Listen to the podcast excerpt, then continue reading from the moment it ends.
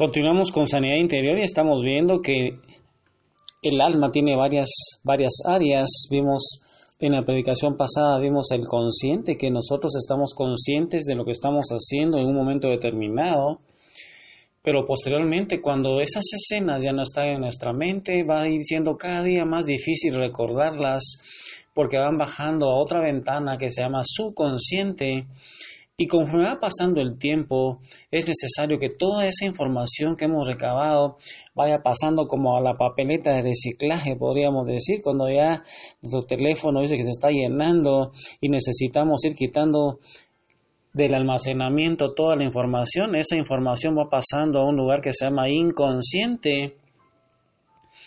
Y cuando la imagen del evento que sucedió va pasando a ese lugar llamado inconsciente, ya no podemos recordarlo y esto es lo que vamos a ir viendo el día de hoy, en donde la información del consciente va bajando al subconsciente y posteriormente al inconsciente y ese proceso donde nosotros ya no podemos recordar lo que ha sucedido, ese proceso se llama olvido pasivo. Olvido pasivo es algo normal e indispensable, porque de otra forma sería tremendo si tuviéramos presente lo que nos ha sucedido durante toda la vida. Imagínate que nosotros tuviéramos la información en el mismo momento de todo lo que nos ha sucedido. No habría lugar en nuestra mente para nuevas experiencias y así le pasa a nuestros teléfonos. Hay otra clase de olvido llamado olvido activo. Entonces hay dos clases de olvido, un, olvido pasivo que es normal, pero también existe un olvido activo. Y cuando nos sucede, cuando nos sucede algo que nos duele demasiado, la mente lo reprime y lo guarda inmediatamente en el inconsciente. Y podemos irlo viendo en unas gráficas que te voy a estar enviando con esta predicación. Y es que entonces la mente, nuestra mente tiene la capacidad de reprimir los recuerdos demasiado dolorosos. Hay una ley en el inconsciente en donde nosotros con, por medio de ese olvido activo, nuestra mente va a reprimir los recuerdos demasiado dolorosos y entonces ya no vamos a poder recordar lo sucedido pero eso no significa que haya desaparecido de la memoria. Esto lo podemos ver claramente en el caso de personas que han sufrido algún trauma doloroso, sobre todo en su infancia, y, cuando ya empezamos a hacer sanidad interior, empezamos a orar por ellos, el Espíritu Santo viene y va al inconsciente y empieza a sacar informaciones que ellos ya habían olvidado. Conforme vayamos avanzando en las predicaciones, vamos a ir viendo varios ejemplos de cómo muchas personas con las oraciones de sanidad interior van a ir recordando cosas que por ser muy dolorosas las han guardado en el inconsciente y muchas veces cuesta mucho orarles porque ellos piensan que están bien, pero sin embargo hay síntomas y en, y en el estado consciente, si recordamos en el subconsciente podemos recordar con alguna dificultad, pero en el inconsciente ya no recordamos las escenas. Y lo anterior entonces significa que lo que nosotros vivimos no está olvidado totalmente, solamente no podemos recordarlo. Y Dios nos dice que Él olvida nuestros pecados, pero nosotros no podemos hacerlo, no podemos recordar todo, pero lo sucedido está ahí debajo, ahí en el inconsciente, guardado muy profundamente, ahí en ese fondo de nuestro inconsciente, y sucede como estábamos, como enseñábamos anteriormente, que cuando entra algo doloroso a nuestro inconsciente, lo reprimimos. Nuestra mente lo va colocando debajo de una línea de represión y este proceso se llama olvido activo y como consecuencia de lo anterior, llegamos a pensar que lo hemos olvidado. Sin embargo, ello continúa vivo en nosotros y más tarde vamos reprimiendo otros sucesos dolorosos y a esos agregamos otros y ahí vamos agregando información, información y finalmente, desde lo profundo de nuestro ser, eso reprimido va empezando a presionarnos de tal manera que actuamos de una forma que si nosotros mismos, que ni, ni nosotros mismos nos entendemos. Y yo te quiero contar hoy una historia de una persona que encontré ahí en un libro de sanidad interior y ella cuenta que cuando ella estaba estudiando enfermería tenía cinco profesoras que les enseñaban a arreglar las camas y les enseñaban a colocar inyecciones y todo lo que se le va enseñando a una enfermera, siempre que ella tenía que hacer una demostración bajo la supervisión de, de, la señorita llamada Tiffany, de la que le daba clases, dice que parecía que sus manos se enredaban totalmente y ella perdía el control haciendo todo de una manera torpe. Ella dice yo no podía hacer nada bien frente a ella mientras que con las otras profesoras todo le salía a la perfección. Y dice que un día ella se preguntó, entonces, ¿por qué me ocurrirá esto? ¿Por qué será que solo con esta profesora me pasa eso?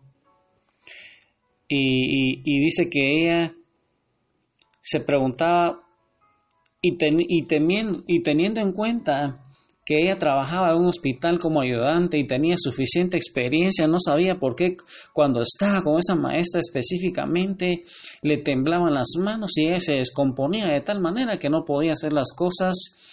Y dice que un día esa señorita Tiffany le preguntó, ¿por qué no te comportas con ella, le decía, conmigo, ¿por qué no te comportas conmigo como lo haces con las demás profesoras? Conmigo te pones temblorosa.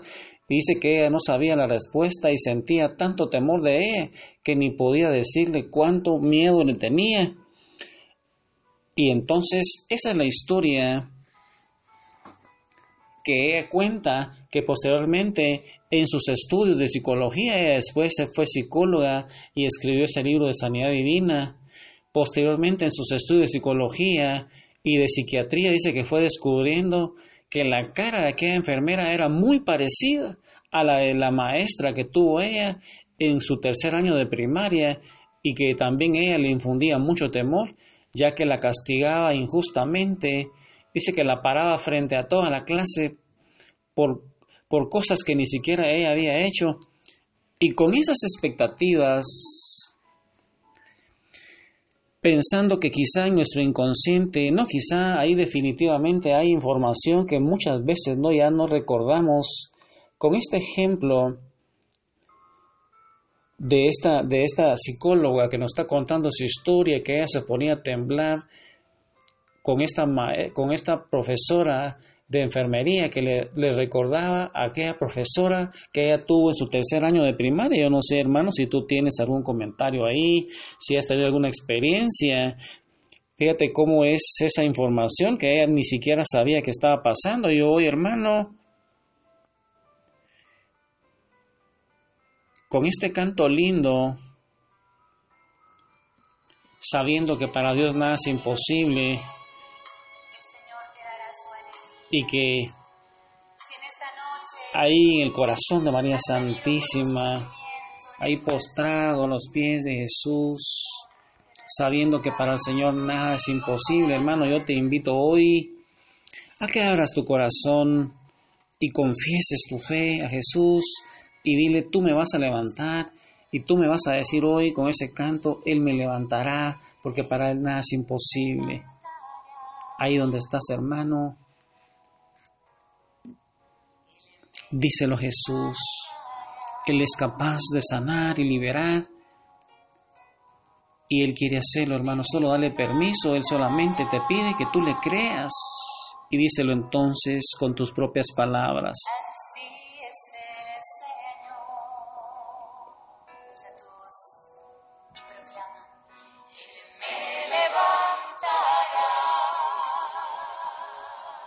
Díselo con tus palabras, hermano, ¿dónde estás?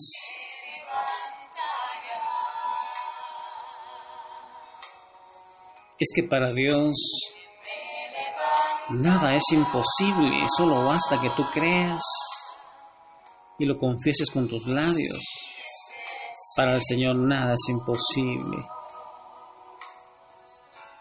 Levanta tu voz al cielo y dile al Señor que te levante, que te sane, que te libere, que vaya a tu inconsciente a través de, de su Espíritu Santo y te sane, te traiga esos eventos dolorosos para que tú se los puedas ir entregando a Él.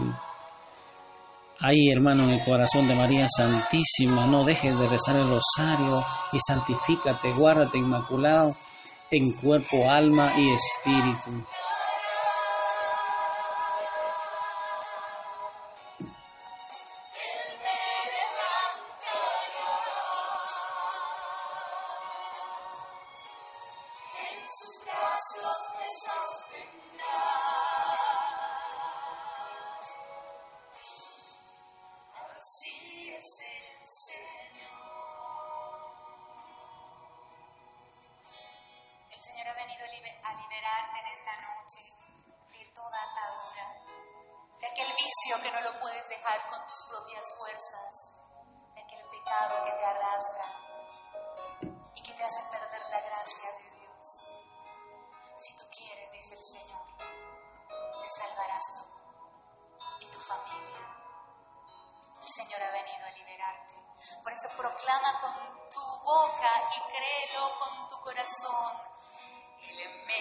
me